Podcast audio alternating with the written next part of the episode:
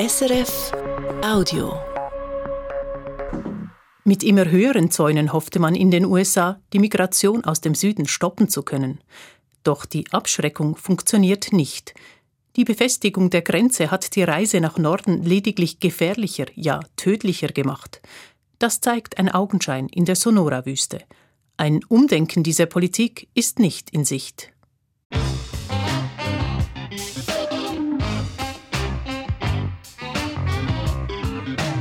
International.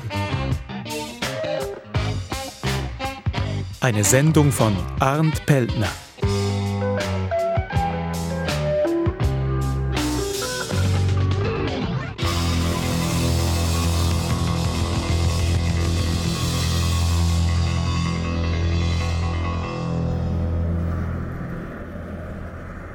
Sechs Uhr morgens, 33. Straße in Tucson, Arizona. Die Sonne geht gerade auf, ein älterer Mann in Jeans und T-Shirt öffnet das Tor zum Innenhof von Humane Borders, eine Organisation, die Wasserfässer in der Sonora-Wüste befüllt. Von hier sind es etwas über 100 Kilometer bis zur mexikanischen Grenze. Die subtropische Sonora-Wüste bedeckt weite Teile von Arizona, Kalifornien und den mexikanischen Bundesstaaten Baja California und Sonora. Insgesamt fast 225.000 Quadratkilometer, mehr als fünfmal so groß wie die Schweiz. Sie ist die heißeste Wüste in den USA und Mexiko.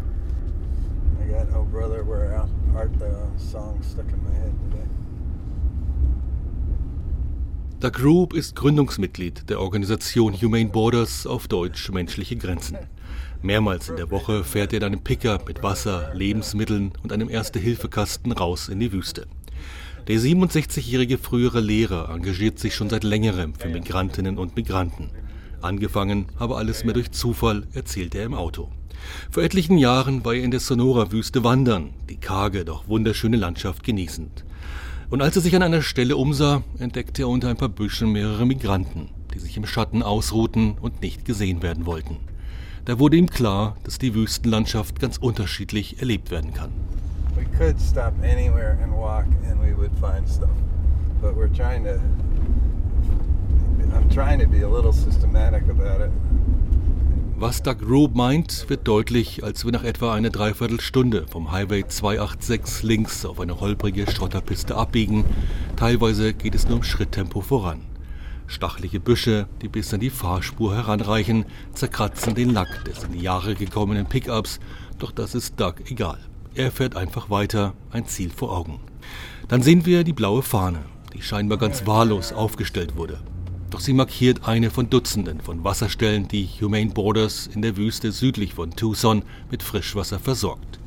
Blaue Wasserfässer, die Leben bedeuten können. Alright, so get whatever you want and um, you can carry that. Some of the Samaritans will carry four of these at a time. That's a lot. Four. Six, six of them, 50 pounds worth of water. Doug testet die Wasserqualität, öffnet den Verschluss, schaut hinein und entscheidet, dass ein neues Fass aufgestellt werden muss, neu befüllt vom riesigen Wassertank auf dem Ladebett des Pickups. We have them locked just to make it a little more difficult for somebody to mess with it. It doesn't hier sind wir noch gut 30 Kilometer von der Grenze zu Mexiko entfernt. Selbst in den Wintermonaten kann das Thermometer tagsüber auf 30 Grad steigen, im Sommer wird es 40 und mehr Grad heiß. Wer hier ohne Wasser unterwegs ist, der verdurstet. Das hält selbsternannte Grenzmilitionäre nicht davon ab, immer mal wieder auf die Fässer zu schießen. Sogar Benzin wurde schon hineingegossen oder hinein uriniert, einfach um Migranten das Trinken, ja das Überleben zu verwehren. Humane Borders verschließt nun die Fässer in der Hoffnung, dass das hilft, doch Doug erzählt, manchmal verschwinden nun einfach ganze Fässer.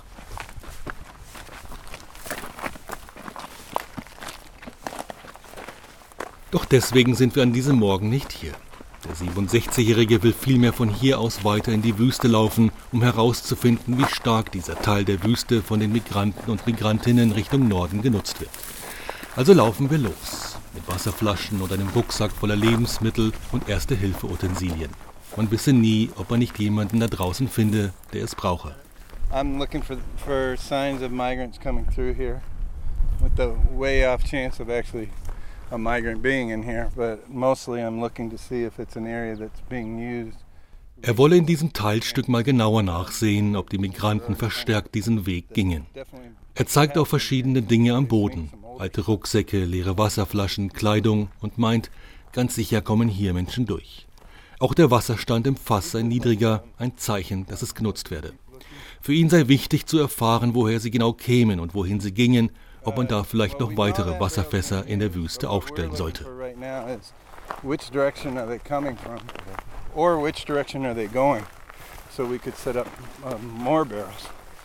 Es geht langsam voran, auf diesem steinigen Boden, auf dem man schnell ins Rutschen kommt. Die Sonne brennt vom Himmel, überall Dornenbüsche und Bäume mit scharfen Spitzen, an denen man sich ganz leicht die Kleidung und die Haut aufreißen kann. Und immer wieder frage ich mich, wie man hier nachts in totaler Dunkelheit vorankommen kann, ohne sich zu verletzen, mit der Angst im Nacken entdeckt zu werden. Was muss diese Menschen antreiben, um solch einen Höllentrip durchzumachen? It's easy to imagine somebody just giving up. I'm wondering how people can walk here at night with all these like. Right. Yeah, that's one reason washers are used. That they're, as you can see, this one's very windy, so you never know really where you are. Ja, genau aus dem Grund würden viele in diesen ausgetrockneten Bachbetten laufen. Auch wenn dieses Bachbett sehr kurvenreich verlaufe, man wisse wenigstens, aus welcher Richtung man gekommen sei. An diesem Punkt hier sei in einem Umkreis von 25 Kilometern nichts anderes zu finden als offene Wüste. We're standing in a place now, there is, there's nothing substantial. In a good 10 mile to 15 mile circle, there's really nothing substantial. Wir gehen fast zwei Stunden ganz langsam durch das unwegsame Gelände, mal rauf, mal runter und finden Dutzende von Rucksäcken, leeren Wasserflaschen, Schuhen, Jacken, Spuren von Menschen, die hier durchkamen. Und auch Knochen. Doug packt sie ein, will sie einem Gerichtsmediziner zeigen, will wissen, ob sie von Menschen oder Tieren stammen. Er notiert sich den Fundort auf seinem mobilen GPS-Gerät. Man finde immer mal wieder Knochen und manchmal verteilt, so als ob da drei, vier Menschen gestorben seien. Doch dann stelle sich heraus, es sei nur eine Person. Die Knochen seien von Tieren so verstreut worden.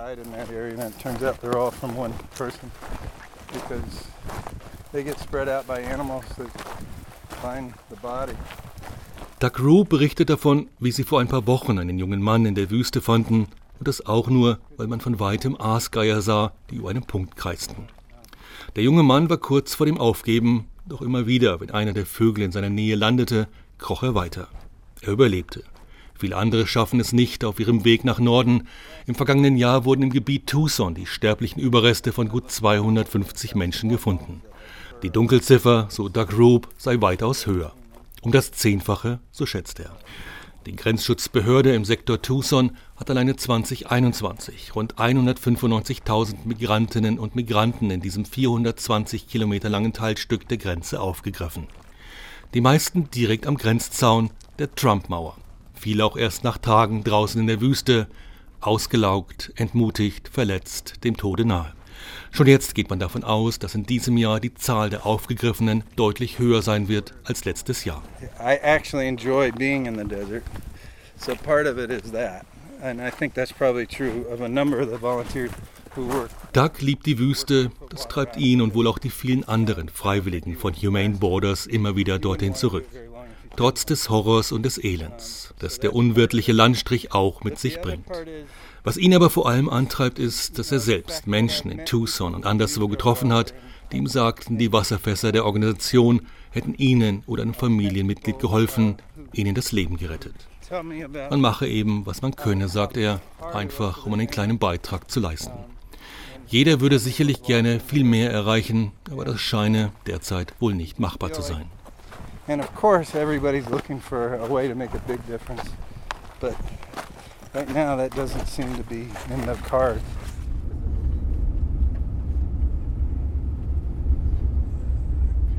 Es geht weiter Richtung Grenze. Doug deutet entlang des Highways immer wieder auf Stellen, wo entkräftete Menschen gefunden wurden. Sie saßen am Straßenrand, gaben auf, warteten darauf, dass sie von Vorbeifahrenden entdeckt werden oder dass die Grenzwache sie aufgreift, wissend, dass sie dann abgeschoben werden und sie es erneut versuchen müssen. Doch da sind auch Kreuze am Straßenrand, aufgestellt für all jene, deren sterbliche Überreste gefunden wurden. Der Highway 286 führt nach Sassabee, eine Ortschaft, die sich über beide Seiten der Landesgrenze erstreckt. Getrennt durch die gigantische Mauer, ein 10 Meter hohes Stahlkonstrukt, das Trump Wall genannt wird, weil sie in Donald Trumps Regierungszeit gebaut wurde. Hunderte Kilometer lang, die jedoch nicht zu Ende gebaut wurde. Trumps Nachfolger Joe Biden stoppte den Bau. Ein Grenzzaun, an dem man direkt auf einer ungeteerten Straße entlangfahren kann. Schnurgerade, bergauf, bergab. Doch es gibt immer wieder Öffnungen. An manchen Stellen wurden einfach Stahlträger nicht eingebaut. Problemlos kann hier ein ausgewachsener Mann durchschlüpfen. An anderen Stellen sind die Lücken so groß, dass der sprichwörtliche Zug durchfahren könnte. Hier waren wohl Tore für abfließendes Wasser, für grasende Kühe oder Wildtiere gedacht. Doch die fehlen hier. Und irgendwann, nach etwa 30 Kilometern, hört die Grenzbefestigung ganz auf. Was dieser Stahlzaun bewirkt, so Doug Roop, ist, dass die Migranten weiter raus in die Wüste gedrängt werden, immer weiter weg von den Straßen im Norden und dass somit die Flucht immer gefährlicher wird. Man kalkuliere da ganz offiziell mehr Tote ein, sagt Doug Roop. Das ist aber nicht erst seit dem Einzug von Donald Trump ins Weiße Haus so, erklärt Daniel Martinez von der University of Arizona in Tucson, der Soziologie lehrt und sich seit vielen Jahren mit all den Fragen der Grenze intensiv beschäftigt. However, in the 1990s, specifically in 1994, through what is called the prevention through deterrence strategy, which was in den 1990er Jahren, um ganz genau zu sein 1994, wurde die Strategie Prävention durch Abschreckung eingeführt. Eine Idee, die von der Border Patrol umgesetzt wurde und die zu einer verstärkten Grenzsicherung führte. Das Ziel hinter dieser Maßnahme war zuallererst, die Leute vom Grenzübertritt abzuhalten und diejenigen, die sich nicht abschrecken ließen, weiter raus in abgelegenere und gefährlichere Gegenden abzudrängen. Sie sollten begreifen, dass ihre Reise zu schwierig wird. Sie sollten aufgeben und umkehren. Operation Gatekeeper wurde damals unter dem demokratischen Präsidenten Bill Clinton umgesetzt. Ausgehend von San Diego an der Pazifikküste zog man einen mehrere Meter hohen Zaun aus Stahl, der mit Stacheldraht befestigt wurde, entlang der Grenze bis in unwirtliche Gegenden.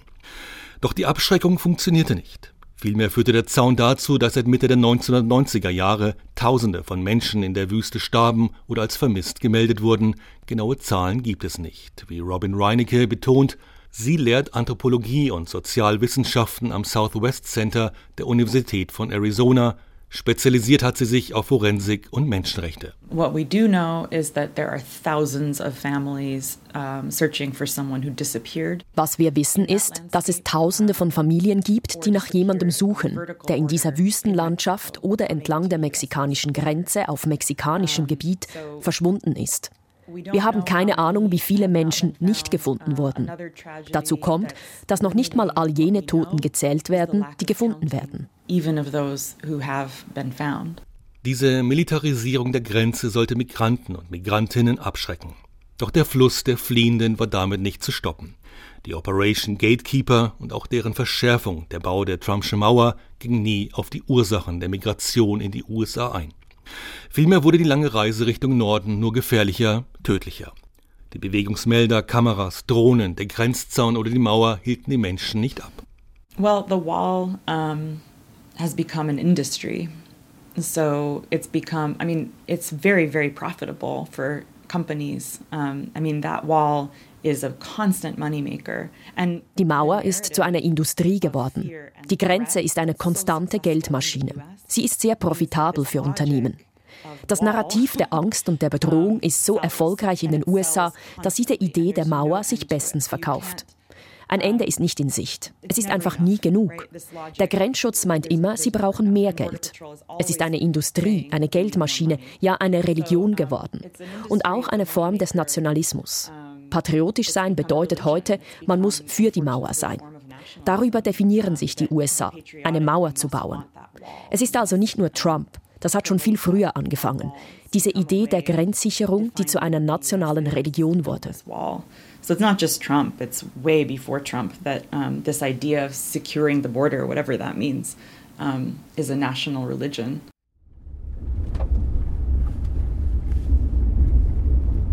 Zurück nach Sassabee der Grenzstadt, geteilt durch die schon von weitem zu sehende Trump-Mauer.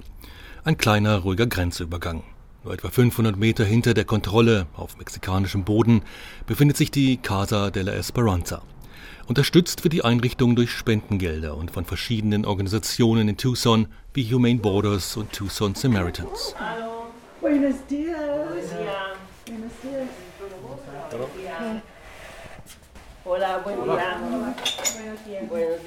Vor einem Jahr wurde der kleine Flachbau mit Bad, Dusche, Küche und Aufenthaltsraum für Migranten und Migrantinnen eingerichtet, die nach Norden wollen oder die aus den USA abgeschoben wurden und hier strandeten. Denn von hier kommt man nicht so einfach weg. Man will helfen, mit Essen, Kleidung, einfacher Wundversorgung, Ratschlägen und auch mal mit einem Busticket, wenn jemand aufgibt und nur noch zurück nach Hause will, wo immer das auch sein mag. Gail Kokurek ist 72 Jahre alt, eine kleine Frau, grauhaarig, voller Energie. Sie engagiert sich bei den Samaritans und hat die Casa de la Esperanza mitbegründet. Mehrmals in der Woche ist sie hier, fährt die Strecke von Tucson nach Sesame. Casa de la Esperanza, the House of Hope, the House of the Hope, is a community slash migrant center. Casa de la Esperanza ist das Haus der Hoffnung. Es ist ein Gemeinschafts- und Migrationszentrum. Als wir es eröffneten, war uns schnell klar, der Erfolg hängt davon ab, wie wir die hier ansässigen Menschen mit einbeziehen können. Wir wollten all denen helfen, die nach Norden wollen oder von dort abgeschoben wurden. Aber um das besser machen zu können, haben wir auf die Kooperation der Leute hier gesetzt und gesagt, wenn jemand in Not ist, dann soll er zu uns kommen. Das bedeutet im Klartext auch Mitglieder des organisierten mexikanischen Verbrechens, hier einfach nur Kartell genannt, oder des Militärs können hier ein warmes Essen, einen Kaffee oder etwas zum Trinken bekommen. Einzige Regel, das Tragen von Waffen ist nicht erlaubt. It's for our safety too. Because if we start saying you can't come in and you can't come in, somebody's going to get angry. Es ist für unsere eigene Sicherheit. Denn wenn wir anfangen würden, den oder die nicht willkommen zu heißen, würde das nur böses Blut geben. So kann jeder sehen, was wir hier machen, erkennen, dass wir für niemanden eine Gefahr sind. Die 72-Jährige will dem Reporter den kleinen Ort zeigen, denn sie meint, alleine sollte man hier nicht durch die Gegend spazieren. Das Kartell möge keine sich umschauenden und fragenden Journalisten. In einem älteren SUV geht es los, die Straße ist ungeteert staubig. Ein paar Straßenhunde dösen im Schatten, es ist wenig los auf der Hauptstraße. Gail deutet auf kleine Restaurants und Bars, auf eine Scheune, in der regelmäßig Hahnenkämpfe durchgeführt werden obwohl sie verboten sind. Aber das Gesetz machen hier andere.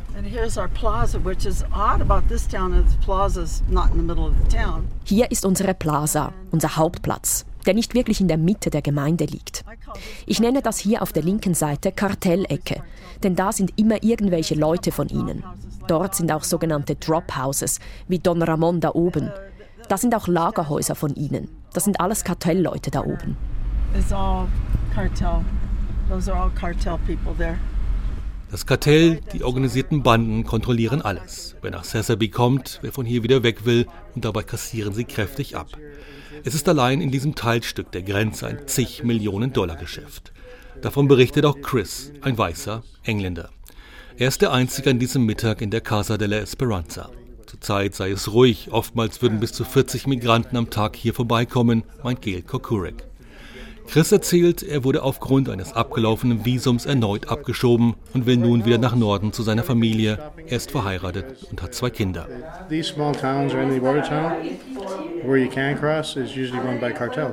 All die Grenzgemeinden seien in der Hand der Kartelle, meint er. Auch die nächste größere Stadt, Altar, etwa eineinhalb Autostunden südlich, werde von den Kartellen kontrolliert. Es gebe Checkpoints, an denen man eine Gebühr zahlen müsse, um weiter Richtung Grenze zu kommen. Wer das verweigere, komme nicht weiter. Chris berichtet, in Alta und in all den Ortschaften, die danach kämen, patrouillierten die Kartellmitglieder mit AK-47 Sturmgewehren, mit kugelsicheren Westen, hätten alles unter Kontrolle. Mit denen lege man sich nicht an, zahle, um weiterzukommen.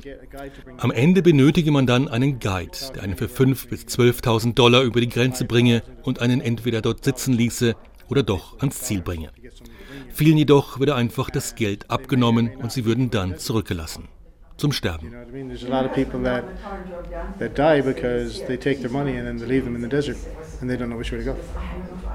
Chris hatte es schon einmal auf diesem Weg versucht, wurde unterwegs jedoch krank und nach mehreren Tagen draußen in der Wüste von den Beamten des Grenzschutzes total entkräftet aufgegriffen, verhaftet und nach einem halben Jahr abgeschoben.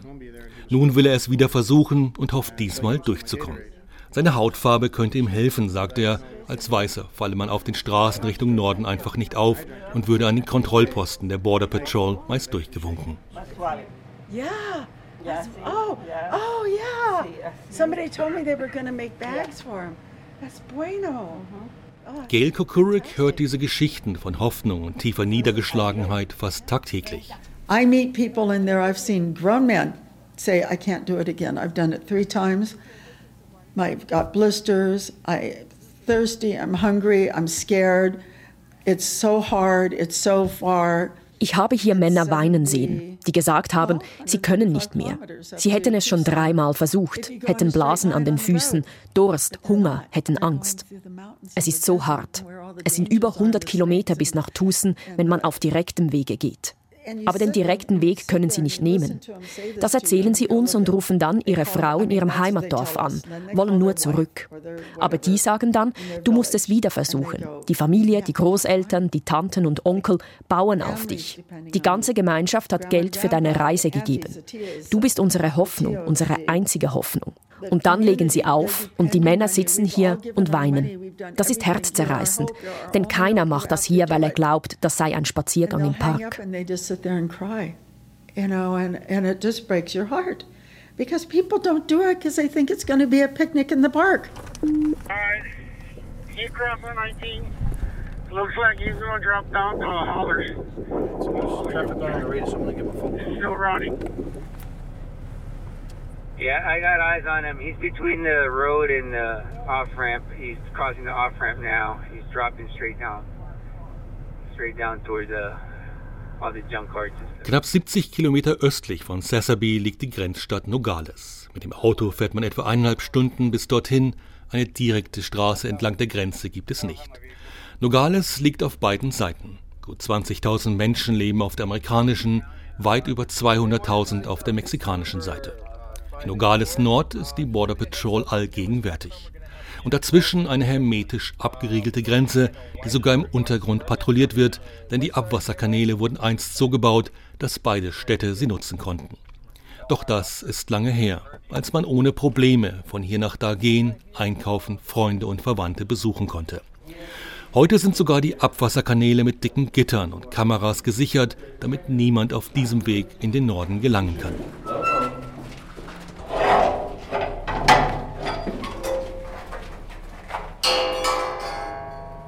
Now we're, I don't know, maybe 15, 10, 15 feet underground.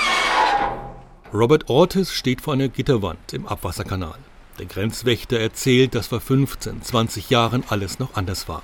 Dass hier im Untergrund geschmuggelt wurde, dass man auch immer mal wieder einen Toten fand, dass es Vergewaltigungen gab. Doch seit einigen Jahren kontrollieren mexikanische und amerikanische Grenzer diese Tunnels. Nichts geht hier mehr durch. 15, 20 years ago, this was a whole different world. There were people, you know, bringing in narcotics or human smuggling. There was murders down here. Robert Ortiz und sein Kollege Jesus Vasavilbaso sind Border Patrol Agents stationiert in Nogales, USA. Ortiz wuchs in Texas auf, Vasavilbaso auf der anderen Seite in Nogales, Mexiko. Sie lieben ihre Arbeit, sehen sich vor allem in einem Krieg gegen Schmuggler und Kartelle, die den Migranten die Unwahrheit erzählten, ihnen erklärten, die Reise Richtung Norden sei ungefährlich und einfach zu schaffen. So first and foremost, um, people get lied to, right? So um, the smugglers they sell the uh, immigrants a dream, you know, let them know, hey, you know what, for X amount of dollars, we can have you with your family in New York City in two days. Sie könnten es für einen bestimmten Betrag in zwei Tagen zu ihren Familien in New York schaffen. Sie bräuchten nichts zum Essen mitzunehmen, es seien nur zwei, drei Stunden Fußmarsch. Aber Tatsache ist, so Ortes, von hier bis zur nächsten Stadt Tucson sind es fünf bis sieben Tage zu Fuß. Wenn man weiter westlich geht, kommt da Phoenix, das ist 14 Tage zu Fuß. Zumeist seien es junge Männer, die nach Norden wollten. Nur wenige Familien kämen hier durch. Manche versuchten es zum ersten Mal, andere zum wiederholten Male. Immer den American Dream vor Augen, den amerikanischen Traum. Den gewaltigen Grenzzaun finden beide Border Patrol Agents wichtig für ihre Arbeit. Es sei aber nur als ein Teilstück in der Grenzsicherung anzusehen. Damit gewinne man oft Zeit, um zu reagieren. Daneben gäbe es noch Bewegungsmelder, Kameras und natürlich all die Grenzbeamten, die hier 365 Tage im Jahr, 24 Stunden täglich alles absicherten. Doch Agent Jesus Vasavilbaso erklärt. Yes, there's been more migration in the last year or the last couple of years, even with the new uh, ja, es kämen viel mehr Menschen in den letzten Jahren, trotz der Infrastruktur. Aber das große Problem sei eben, dass das geplante Sicherungssystem nicht vollständig sei. Eigentlich sollten da auch noch Scheinwerfer und weitere Sensoren kommen, all das sei jedoch gestoppt worden. Aber man könne sich nicht darüber beschweren, was man nicht habe, vielmehr nutze man das, was man hat. Diese Grenze ist ein hochbrisantes Politikum in den USA und das seit Jahrzehnten.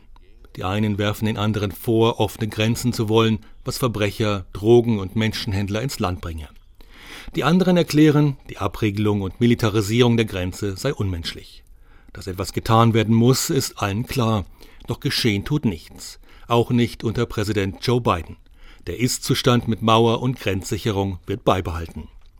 Einer Grenze, die Migranten weiter in die Wüste treibt, dorthin, wo die Mauer nicht fertiggestellt oder erst gar nicht gebaut wurde, wie auf Gebieten der Native Americans, die an die Grenze reichen.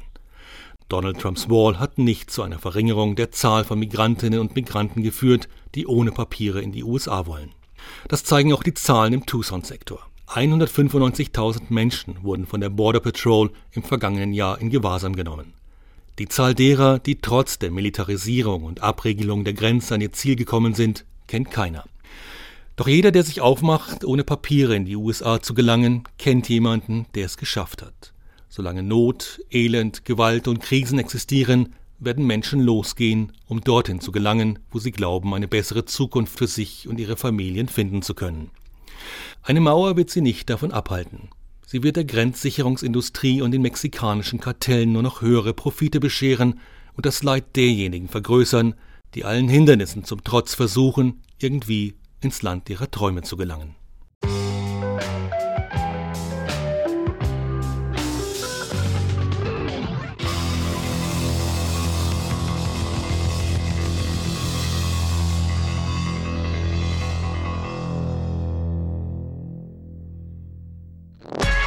Das war ein Podcast von SRF.